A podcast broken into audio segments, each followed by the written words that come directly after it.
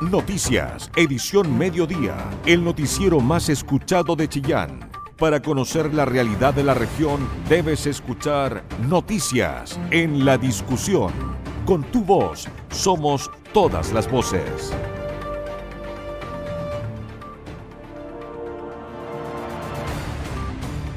Carabineros y autoridades de gobierno presentaron la patrulla Centauro, que busca combatir los delitos de mayor connotación social en Chillán y en la región. Nos cuenta más Jorge Hernán Quijada. Y en el sector de los campos de Doña Beatriz, por parte de las autoridades a nivel regional, encabezadas por el delegado presidencial y la jefa de zona de carabineros, se dio el vamos a lo que es la patrulla Centauro, que será la encargada en las comunas y los distintos sectores poblacionales de nuestra región, el combatir lo que es el narcotráfico, así como el uso de armas de fuego. Pasemos a escuchar, en primer término, a el delegado presidencial quien señaló. Esto va a ser en beneficio obviamente de cada uno de los vecinos y vecinos de Ñuble. Eh, la patrulla Centauro va a estar instalada eh, o dinámicamente instalada en las 21 comunas de la región. Eso se está evaluando logísticamente en conjunto con Carabineros, en conjunto con la Coordinación de Seguridad Pública y también en conjunto con los municipios para ir viendo las demandas, las urgencias y también en un plan estratégico. Nosotros hemos señalado y hemos focalizado también estos cuatro pilares fundamentales que tiene la región. Primero el control de armas, segundo el control de drogas, tercero en materia también de robo de vehículos, que sabemos que es un delito muy sensible para, para nuestras vecinas y vecinos, y en cuarto lugar justamente eh, las situaciones de riesgo, donde están instaladas estos planes dinámicos y en específico la patrulla de Centauro. Así que solamente agradecer y reconocer el trabajo de cada una de las carabineras y carabineros que hacen posible esto, ha puntualizado eh, de forma multidisciplinaria, donde vamos a ir también en búsqueda de más armas, también vamos a ir en búsqueda de más drogas, desbaratando también eventualmente eh, crimen organizado o banda organizada, digamos, que se dedican también al microtráfico o al tráfico de drogas, no tan solo en la intercomuna Chile Viejo, que por supuesto nos preocupa el eje eh, aumentador, digamos, de las cifras, pero también hay delitos que se encuentran también relacionados con otras comunas. Y en ese sentido también vamos a ir abarcando no tan solamente la capital de Ñuble, sino que también comunas que generalmente o históricamente han quedado más aisladas en, materia de seguridad, como son las comunas de Yungay, como es Copquicura, como es San Fabián, eh, como también son las comunas del interior. La jefa de zona de carabineros, María Teresa Araya. Mira, efectivamente estamos muy contentos porque esta fue una, una evaluación que se hizo a nivel nacional respecto de este dispositivo que es una patrulla importante, que es la patrulla Santauro. Son 24 efectivos y se van sumando otras, eh, otros más especializados, por ejemplo, las motos tránsito, eh, también está la CIP, está el COP, eh, Grupo de Operaciones Especiales, también está Drogas. Así que efectivamente este equipo multidisciplinario va justamente a absorber las demandas de las 21 comunas, pero es una demanda diferenciadora porque efectivamente los servicios policiales que están apostados en cada una de las comunas en forma permanente van a seguir. Y esto es adicional a eso, para que la ciudadanía efectivamente perciba mayor seguridad y la presencia inminente de un mayor contingente policial, eso impacta en la ciudadanía porque lo percibe que están más seguros. ¿Cómo se puede contactar en cada una de las comunas? Vamos a ir avisando oportunamente cuando se van a ir presentando los comisarios con su comunidad con la finalidad de que puedan ellos ver y visualizar en primera persona que efectivamente ellos están desplegando sus servicios policiales. En la oportunidad, el alcalde de Chillán Viejo, Jorge del Pozo. Y es por eso que si los municipios en este país no invertimos en prevención, si nosotros no nos ponemos a disposición de trabajar en conjunto con las policías, con la PDI, con carabineros, no vamos por el camino correcto. Y como este alcalde y este municipio entiende con claridad lo que requieren los vecinos, pero también entiende con claridad cómo podemos conseguir que ellos se sientan más seguros, estamos dispuestos y disponibles a trabajar muy unidos en contra de la delincuencia, en contra del tráfico y consumo. Esos son temas que hoy día nuestros vecinos hablan en todas las casas, se lo aseguro. Y Carabineros tiene, por cierto, una misión muy importante. Ustedes hoy día tienen un valor el valor que espero que nunca se pierda, que cuando vemos un carabinero en cualquier lugar, nos sentimos seguros. Se los aseguro. Cualquier vecino que vea un carabinero se siente más seguro. Así es. ¿Se fija? Ese es el valor que no podemos perder. Porque cuando ya no, uno no se sienta seguro con la presencia de un, de un carabinero de Chile, hemos perdido todo. Y es por eso que las que estamos en la sociedad civil tenemos que hoy día respaldar a Carabineros de Chile. Tenemos que hacer todo lo posible para que la institución se fortalezca, para que cada hombre y mujer que entrega su vida en esta institución también sienta que nosotros estamos con ustedes. Y esta misión que tiene Centauro en cada una de las comunas de la región de, de Ñuble, yo necesito que sepan que todos estamos con ustedes. Sean firmes en la fiscalización. No es posible que un carabinero que hace su trabajo después sea perseguido o desvinculado. Aquí tenemos que cambiar la fórmula. No puede andar el bandido atrás del carabinero. Alejandra Martínez, encargada de seguridad de la Municipalidad de Chillán. Hoy les hablamos a ustedes y estamos aquí mancomunadamente para poder hacernos cargo con firmeza y convicción de sus anhelos y de sus demandas, que tiene que ver con combatir la delincuencia y con entregar mayor seguridad a nuestros vecinos y vecinas de Chillán, de Chillán Viejo y de la región de Ñuble. Y este esfuerzo mancomunado de quienes estamos hoy presentes, de la delegación presidencial, ¿cierto? Con nuestro delegado presidencial Claudio Ferrada, que como él bien dijo, desde el primer día señaló que su eje principal era la seguridad ciudadana y poder implementar las acciones que el presidente Boric ha tenido para nuestro país en nuestra región de Ñuble. A través de la Coordinación de Seguridad Pública con Jorge Muñoz, quien ha sido un colaborador permanente en materia de seguridad, con carabineros, por supuesto, y hoy, cierto, con, con ustedes, con la patrulla Centauro, pero también nosotros, las municipalidades de Chillán, de Chillán Viejo y de la región, como organismos colaboradores en materia de seguridad, asociadas a los organismos del Estado, estamos acá dando respuesta efectiva en el combate a la delincuencia.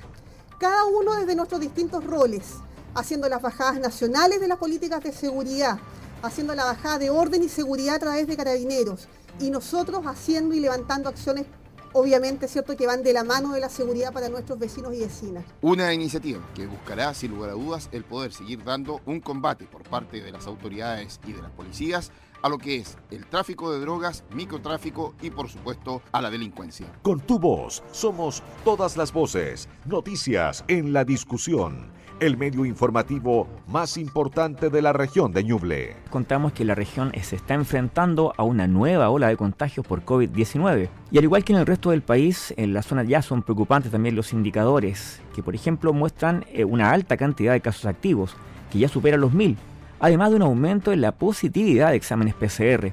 Todo esto se traduce también en un aumento en la ocupación hospitalaria. Otro dato que revela el complejo escenario epidemiológico es la detección de numerosos brotes familiares. Solo durante la semana epidemiológica del 25 al 31 de julio, los equipos de trazabilidad de la autoridad sanitaria detectaron 199 brotes de importancia para la salud pública en Ñuble, con un incremento del 30,9% respecto a la semana anterior. Esto equivale a 1.012 personas contagiadas con prevalencia en brotes intradomiciliarios o familiares, y de estas 1.012 personas contagiadas, 571, es decir, el 56%, son mujeres. Estos 108 brotes familiares se concentran principalmente en las comunas de Chillán con 50 casos, San Carlos con 11 y Chillán Viejo con 10, con menor cantidad en el resto de las comunas. La CRM de Salud, Jimena Salinas, realizó un análisis respecto a la situación epidemiológica del COVID-19 precisando que la realidad de la enfermedad hoy obedece a lo que está pasando en el país y en el mundo, advirtiendo además que los casos se mantendrán en alza por las próximas dos semanas.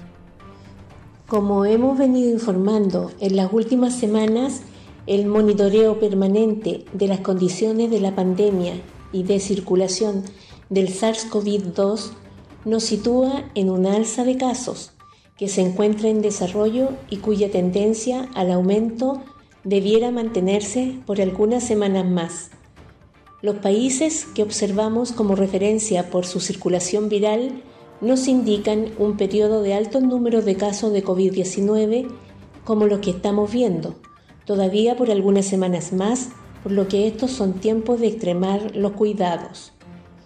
En cuanto a la situación epidemiológica, podemos decir que las alzas se desarrollan en tiempos distintos según el territorio. En el norte se encuentra algo más avanzado el recorrido de este fenómeno, con una alza previa y ahora una estabilización.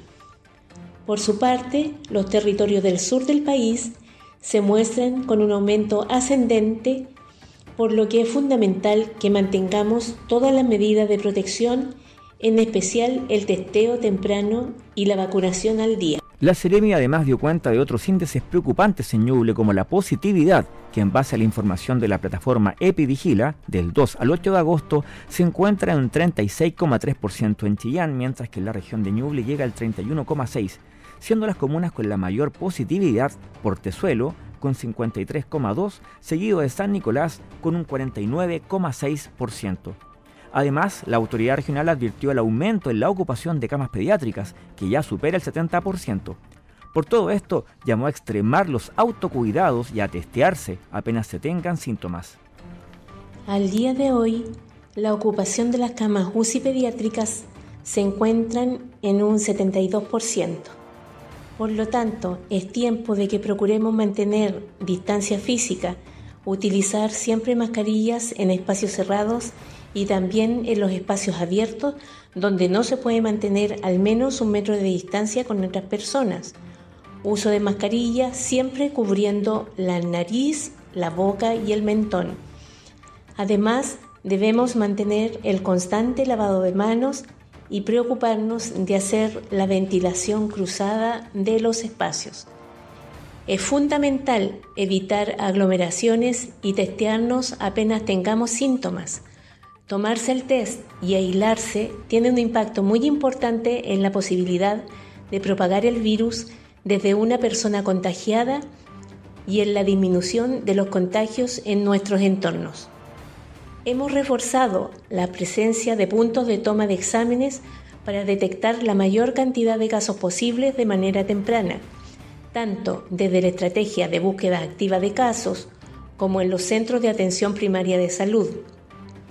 También hemos extendido los horarios de los puntos de vacunación y aumentado los operativos extramurales en todo el territorio para facilitar el acceso a quienes aún deben ponerse al día con sus dosis, especialmente quienes están rezagados, con su segundo refuerzo.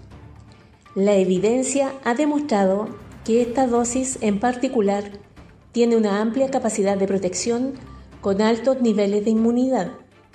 Esto significa que mantener la vacunación al día sí funciona, sí sirve para evitar un caso grave de COVID-19 o de fallecer producto de esta enfermedad.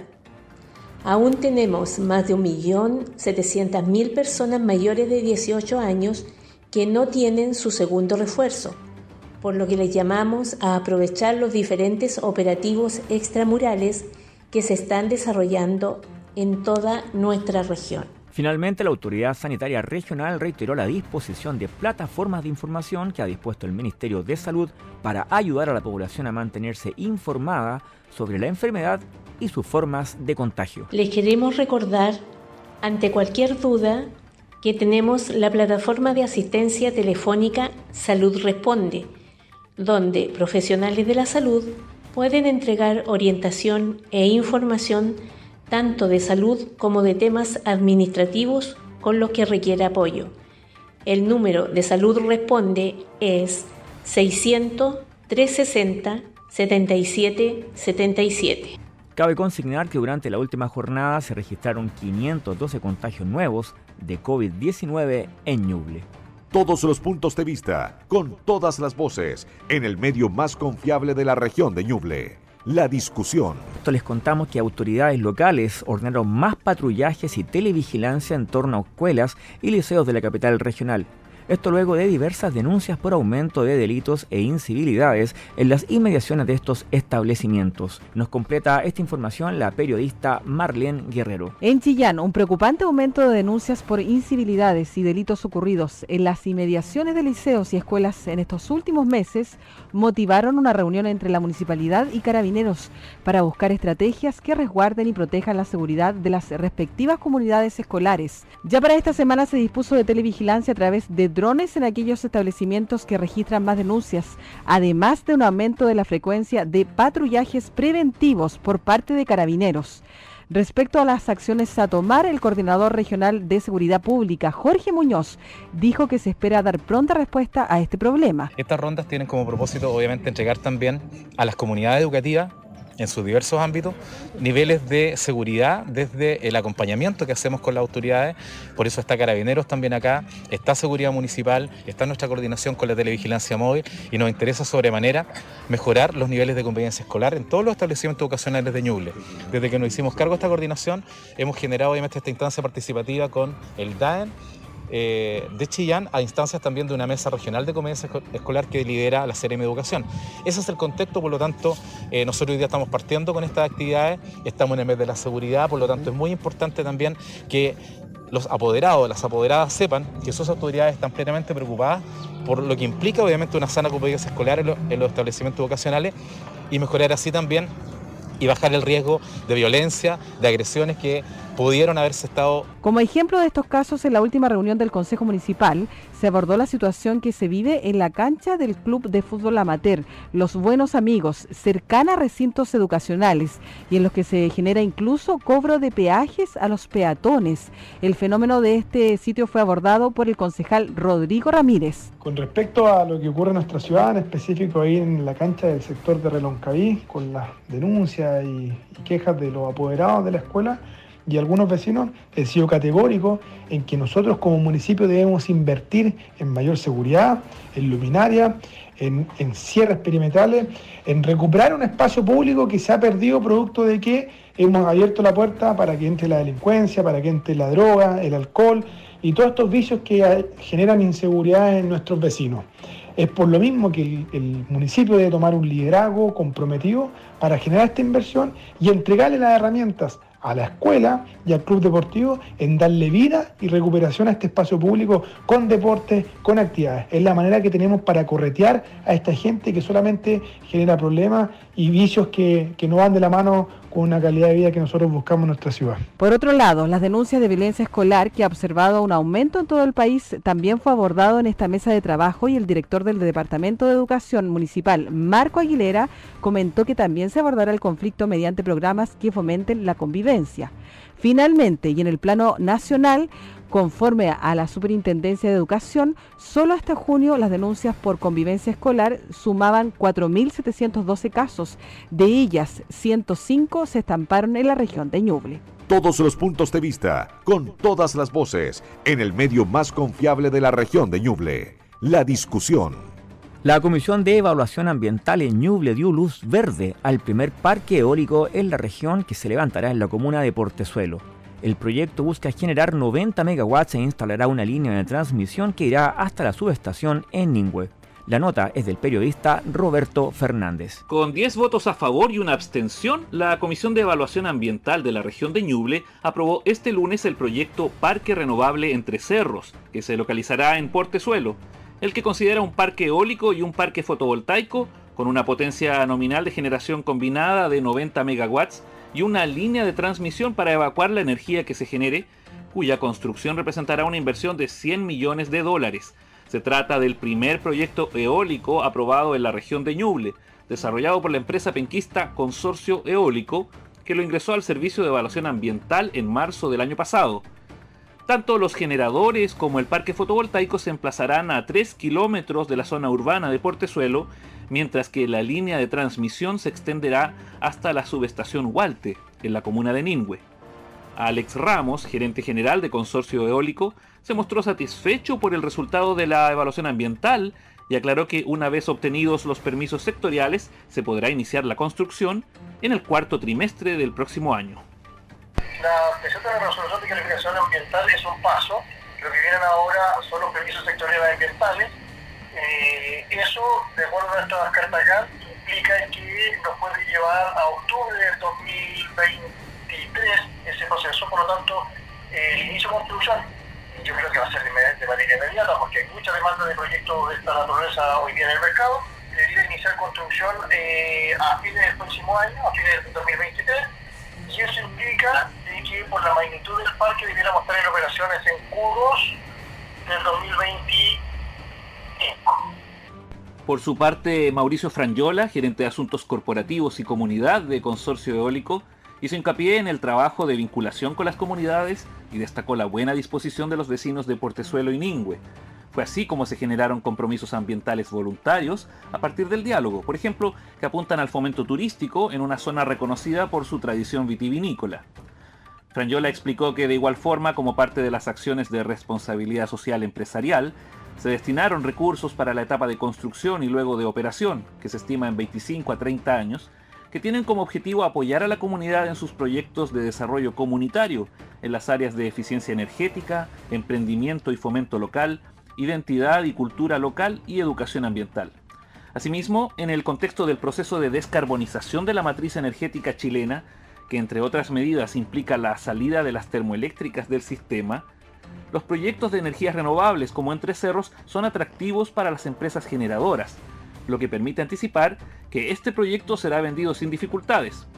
En ese sentido, Alex Ramos reveló que existen tres firmas interesadas en el Parque Entre Cerros. Pero proyectos con las condiciones de Entre Cerros, que tenga una RCA eh, ya en mano, que tenga eh, los pocos riesgos que tiene para ser construidos, eh, lo hace un proyecto por lo tanto hoy día, dada la fuerte demanda de energía renovable en el mercado, lo hace con un proyecto muy interesante para poner en el mercado. Consorcio Eólico ha desarrollado otros proyectos en las regiones del Biobío y la Araucanía. A la española Acciona le vendió dos en Renaico, mientras que a la norteamericana AES Chile le vendió uno en Mulchen y otro en Los Ángeles. El gerente general destacó el potencial que existe en la región de Ñuble para el desarrollo de este tipo de proyectos y anticipó que ya están trabajando en el diseño de otros dos parques eólicos en Ñuble, que sumarán una potencia nominal de generación superior a los 300 mega y una inversión cercana a los 340 millones de dólares. El primero de estos, acotó, debiera ingresar al servicio de evaluación ambiental en el primer semestre del próximo año. Toda la información que te interesa. Noticias en la discusión 94.7 FM. Y seguimos con esta edición del noticiario central de Radio La Discusión de este miércoles 10 de agosto. Son las 13 horas con 35 minutos. El Colegio de Profesores Ñuble se encuentra en alerta ante la posibilidad de no considerarse como voluntaria la evaluación docente que se encuentra actualmente en un proyecto de ley que se tramita en el Congreso. Reclaman por carga laboral en diferentes ámbitos tras el retorno a la presencialidad durante la pandemia. Nos cuenta más Jorge Hernán Quijada. El Colegio de Profesores se declaró en alerta a raíz de lo que fue la aprobación de tres de los cuatro puntos de la ley miscelánea, en el cual uno de los puntos, que era la evaluación docente, fue rechazada. Y esto trae consigo la instancia en que los profesores no les haya gustado la iniciativa que no va en base a cuatro puntos que ya tenían consensuados. Escuchemos a Manuel Chávez, presidente del Colegio Regional de Profesores en Ñuble. Ayer en la Cámara de Diputados eh, se votó la ley miscelánea, que son cuatro puntos acordados con el gobierno, entre el Colegio de Profesores y el gobierno. uno de los puntos era dejar la evaluación docente voluntaria este año, no obligatoria, solo para aquellos colegas que desearan evaluarse y aquellos que eh, no eh, pudieran optar a no hacerlo, dado las condiciones que post pandemia, o bueno, estamos en plena pandemia, eh, de, lo que ha pasado con la presencialidad, hay mucho estrés, hay mucho agobio, eh, el, tema de la, violencia que ha, estado ocurriendo también en algunos colegios, eh, esto de, todavía estar con, colegios con COVID. Entonces, no están las condiciones para muchos colegas para hacer esta evaluación. Por lo tanto, se necesitaba, después de haber pasado por la Comisión de Educación y haberse aprobado eh, sin ningún problema estos cuatro puntos.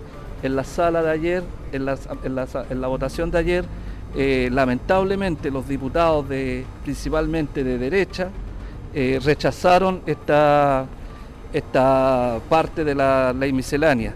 Y acá en Ñuble lamentamos que diputados también lo hayan hecho.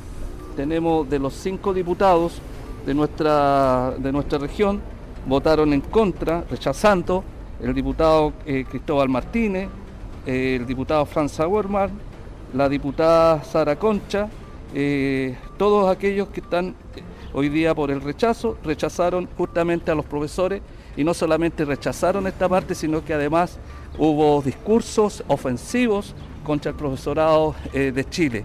Eso nosotros lo condenamos porque no es la forma, no se reconoce la labor que los profesores y las profesoras de todo Chile han llevado adelante. Solamente votó, a favor el diputado Felipe Camaño y eh, la diputada Marta Bravo no, no aparece en los registros eh, si votó o no votó. En todo caso, nosotros nos declaramos a partir de ayer en estado de alerta, se van a realizar asambleas, eh, se va a insistir ahora en el Senado nosotros vamos a conversar con los dos senadores de nuestra región, tanto con Loreto Carvajal como el diputado Sangüesa, el senador Sangüesa, y le vamos a hacer ver que el, para nosotros es fundamental que se reconozca las condiciones que este año se está trabajando por parte del profesorado, que es fundamental que se deje de carácter voluntario esta evaluación eh, este año. Así que eh, a partir de mañana nosotros vamos a generar todas unas eh, acciones que nos permitan que esto se revierta en el Senado. Así que nuestro llamado y a los colegas eh, de los diferentes establecimientos de la, región de Ñuble es hacer reuniones en sus respectivos consejos gremiales con sus directivas comunales y en la Asamblea Nacional que se va a realizar el próximo, la próxima semana vamos a tomar las medidas correspondientes para que esto se revierta en el Senado. De esta manera, los profesores quedan en alerta y no descartan incluso iniciar más de algún paro a nivel nacional. Información veraz, con periodistas de verdad. Noticias en la discusión. En el Colegio Concepción de San Carlos fue lanzado un proyecto de difusión sobre la nueva constitución. La iniciativa es encabezada por el campus Chillán de la Universidad de Concepción y el programa Foro Constituyente junto a la Universidad del Biobío y el gobierno regional. En este lanzamiento estuvo presente la periodista Isabel Charlin. En dependencias del Colegio Concepción de San Carlos se desarrolló el lanzamiento del proyecto de difusión de la propuesta de nueva constitución en la región, iniciativa liderada por la Universidad de Concepción Campus Chillán y su programa Foro Constituyente UDEC, la Universidad del Biobío y el Gobierno Regional de Ñuble. Ante alumnos de cuarto medio del establecimiento, el alumno de quinto año de Derecho de la UDEC Chillán, Benjamín Sepúlveda, expuso sobre el contenido de la propuesta constitucional y respondió dudas de las y los jóvenes presentes. El subdirector académico del campus Chillán de la Universidad de Concepción, Daniel Sandoval, se refirió al objetivo del proyecto. Es una iniciativa que nos solicita el gobierno regional que trabajemos en conjunto con la Universidad del Biobío para desarrollar un proceso de información transversal para que todo el mundo que tenga capacidad de voto pueda informarse apropiadamente en este proceso que es trascendental para el país, independientemente de la elección que quieran o que tengan cada uno de ellos. Esta iniciativa se distribuye en todo el territorio de la región, más de 15 comunas por lo menos hasta el momento están eh, comprometidas y, y claro, tiene que ver con difusión radial, con presencia de esta actividad en ciertos puntos de las distintas provincias para difundir la información. Alfonso Enríquez, académico de la Facultad de Ciencias Jurídicas y Sociales de la Universidad de Concepción y director del programa Foro Constituyente, destacó el carácter informativo de la iniciativa. Esta, esta es una actividad cuyo único objetivo es informar sobre el contenido de la propuesta y también resolver ciertas dudas puntuales que la gente pueda tener. Pero, eh, pero en ningún caso aquí se trata de estar por, una u otra opción, porque como universidad nos mantenemos neutrales, ¿no es cierto?, y fieles a nuestro, compromiso de dar una mirada general del proceso. Clarita Fuentes y Luis Uribe, alumnos de cuarto medio del Colegio Concepción de San Carlos, destacaron la iniciativa de difusión. Eh, me parece bien, ya que en comunidades escolares es muy fundamental que nos informen respecto a este tipo de propuestas que nos hace el gobierno para nosotros igual poder eh, votar eh, informados y como corresponde como ciudadana. Y me parece que es una iniciativa mm, buena, la verdad, que porque realmente muchos de nosotros no nos informamos lo suficiente o encontramos información que podría ser falsa. Así que si viene alguien que vas a saber que está diciendo información verídica, va a ser algo muy útil para poder confirmar y tener una mejor opinión. El proyecto de difusión contempla, entre otras actividades, una serie de programas radiales que se difundirán en varias comunas de la región y la emisión de material informativo sobre la propuesta de nueva constitución a través de redes sociales. Periodismo regional con noticias de verdad. Noticias en la discusión. Temas relativos a energías renovables, no convencionales, uso inteligente de la energía e impactos de la fibra óptica en zonas rurales formarán parte del tercer encuentro zonal que se realizará en Chillán. El evento tuvo su lanzamiento hoy en la capital regional y fue encabezado por el subsecretario general de la Conferencia Latinoamericana y Caribeña de Energía y Telecomunicaciones Rurales. Amplía esta información Jorge Hernán Quijada. Durante este día, jueves y viernes, en el complejo Copelec, se llevará a efecto la Conferencia Latinoamericana del Caribe de Energía y Telecomunicaciones Rurales, en la cual 12 países estarán presentes, 8 de manera presencial y 4 vía internet. Pasemos a escuchar al gobernador Oscar Crisóstomo. Hoy estamos dando pasos importantes en nuestra región de Ñuble, teniendo buenos aliados y siendo complementarios las tareas que tenemos que hacer. Desde lo público y lo privado, entendiendo la necesidad que tenemos particularmente de llevar mejor y mayor justicia social y equidad territorial a todo nuestro territorio. Es por eso que el día jueves y viernes de esta semana vamos a tener un gran encuentro de empresas e instituciones que están asociadas a la CLERTE. Son cooperativas, asociaciones que tienen una experiencia de muchas décadas que pudieron llegar primero con electrificación a distintos rincones de sus países, sus territorios, tal cual lo hizo en su minuto Copelec y sigue trabajando en eso, pero que además ahora le han sumado las TIC, y eso implica que están hoy y se han puesto al día y están al día de lo que está pasando en el mundo actualmente y con la experiencia que ellos tienen también permiten avanzar para poder llegar conectividad donde actualmente no tenemos. Estamos muy contentos, muy orgullosos de que hayan elegido la región de Ñuble para hacer este primer encuentro, una región con historia, que es la más nueva de nuestro país, pero también donde han habido innovaciones y donde han salido grandes héroes y artistas. Por lo tanto, en ese contexto y en ese marco es que lo recibimos con mucho orgullo, con mucha fraternidad, secretario. Además, esta es su tierra, ¿ya? Y estamos muy contentos que un chileno, un ñublencino, ¿ya? sea hoy el secretario general de esta gran institución que agrupa más de mil instituciones latinoamericanas. Por su parte, el secretario general Manuel Bello. Vimos varias alternativas de hacer la CLERTI. Vienen eh, más de ocho países presenciales, eh, somos 12 países hoy día que nos sumamos el resto va a estar por forma virtual. Eh, creo que es un tremendo evento de conversar de algo que nos pasó a todos en la, en, la pandemia, que son las telecomunicaciones, la conectividad. Algunos tenían y otros no tenían. Y lamentablemente hoy día eh, costó mucho poder juntar ambas, ambas instituciones por los egos del ser humano. Y logramos converger en que Clerty podía ser el articulador latinoamericano importante de poder sumar eh, y de poder llegar a donde nadie llega con la necesidad que hoy día tiene el mundo. Así que nos sentimos muy honrados, nos sentimos muy contentos de que este evento ya esté partiendo, agradeciendo enormemente eh, en la persona de Oscar Crisóstomo, nuestro gobernador de Ñuble, que creyó en este proyecto y nos abrió todas las puertas y nos entregó todas las herramientas para poder desarrollar este encuentro internacional acá. De esta manera, la actividad se va a desarrollar de manera presencial y vía internet durante la jornada de este jueves y viernes y Ñuble será el epicentro de esta reunión. Con tu voz somos todas las voces, noticias en la discusión, el medio informativo más importante de la región de Ñuble. Y de la investigación de energías no renovables y no perdón, renovables y no convencionales nos pasamos a temas no tan positivos en materia económica. El 52% de la población ya utilizó la totalidad de sus ahorros y el 97% tuvo que realizar ajustes en sus compras. Todo esto como consecuencia de la inflación que presenta nuestra economía.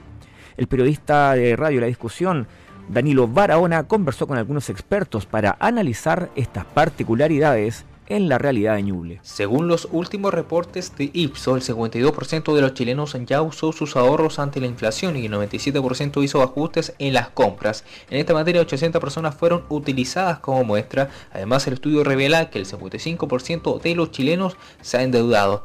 Otro punto relevante del estudio da cuenta que los y las trabajadoras con contrato que forman parte de la muestra, solamente el 43% cree que un reajuste del sueldo por el IPC compensa el encarecimiento que ha tenido el costo de la vida. En este contexto fuimos a consultar a nuestros economistas regionales donde el director de Desarrollo Económico Productivo de Chillán, Renato Segura, comentó que el escenario no es para nada alentador. Es más, en los próximos meses de no mejorar la situación a nivel nacional, posiblemente un porcentaje de la población a nivel regional padecerá de hambruna y no descarta la vuelta de las ollas comunes.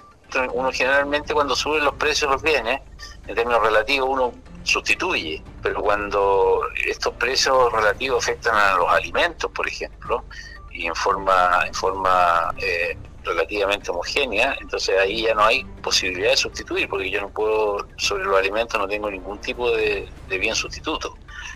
Si se me sube la benzina, los pasajes en bus, a lo mejor la gente camina. O sea, siempre uno va a tener algunos sustitutos para poder eh, enfrentar las alzas de precio. Pero cuando se trata de los alimentos, la cosa es complicada. Entonces, lo primero es que va a aumentar, eh, hay un riesgo de que alrededor, se estima que en Chile alrededor de 2 millones de personas van a enfrentar problemas de hambre, fundamentalmente. No van a tener lo suficiente para poder comprar sus alimentos. Eso es lo primero.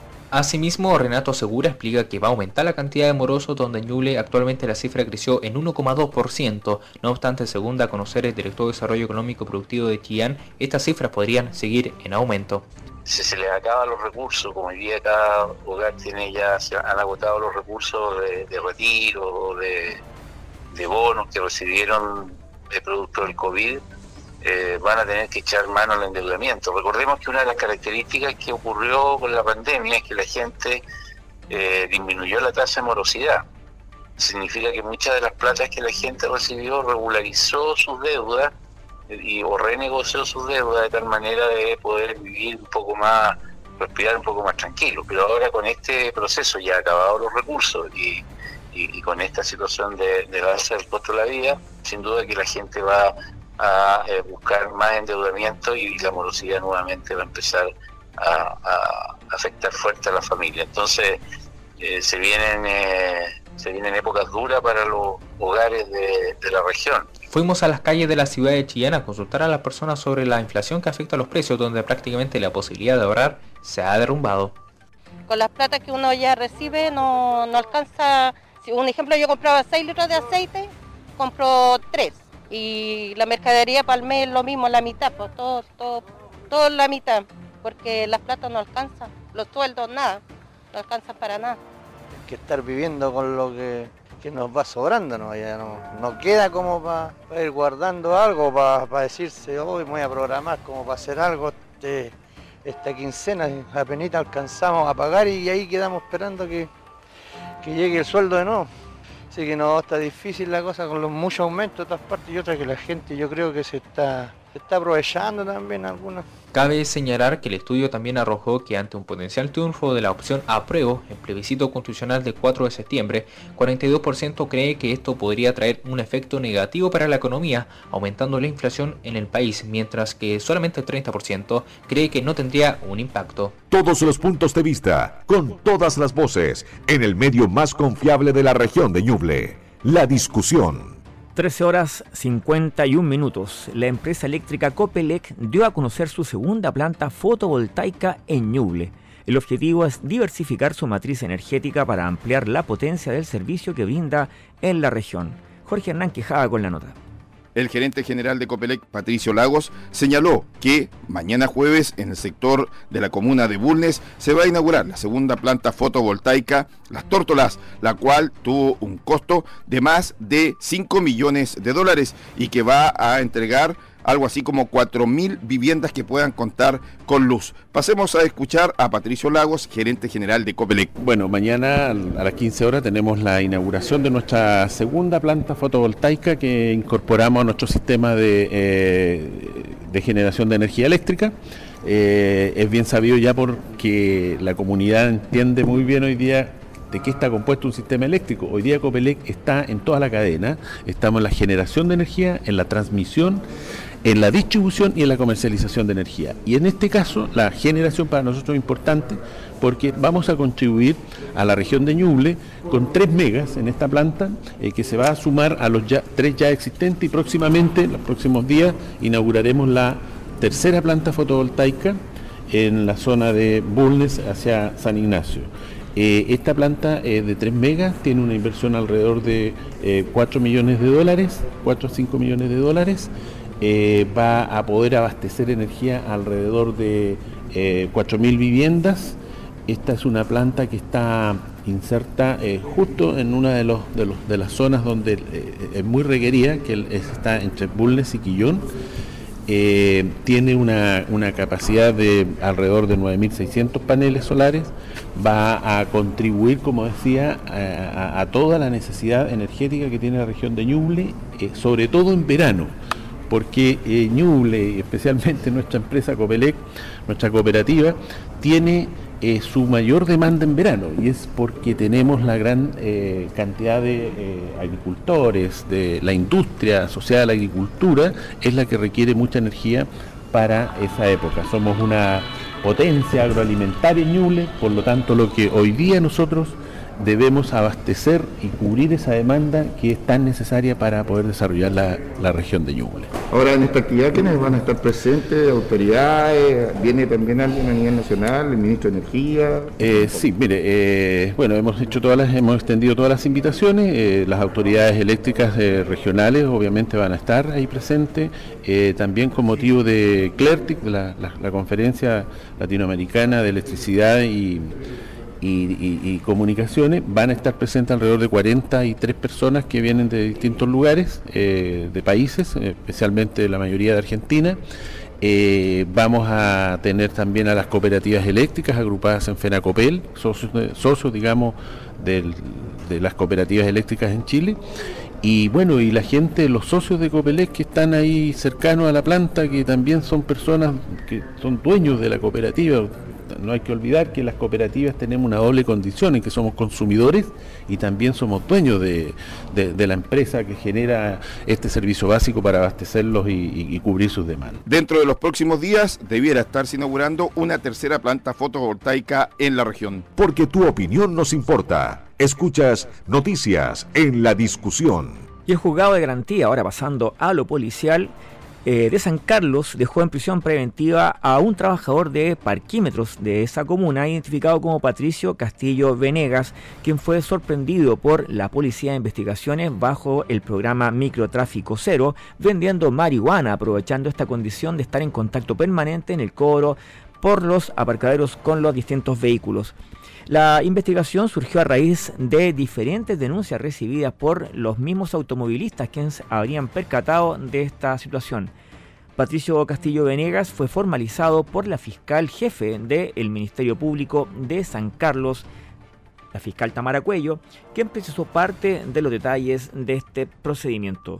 Que desde hace un tiempo la Fiscalía de San Carlos, con el equipo BT0 de la Policía de Investigaciones de San Carlos, se encontraba investigando un sujeto que posteriormente fue identificado como Patricio Eugenio Castillo Venegas, quien se estaría dedicando a la venta de droga en el centro de la ciudad de San Carlos. Esta información fue recabada por la policía y además existían antecedentes de que este sujeto encubría esta actividad ilícita con otra, con un trabajo lícito, como es el trabajo de parquímetro. Al año, la Policía de Investigaciones y Carabineros han logrado que el Ministerio Público lleve a judicializar más de 268 procedimientos relacionados con el microtráfico y tráfico de droga en la región. Cifra que, si bien no es eh, igual, es muy parecida incluso a la que había en los años 2019, 2020 y 2021. Noticias, edición mediodía, el noticiero más escuchado de Chillán, periodismo regional con noticias de verdad, en la discusión, con tu voz, somos todas las voces.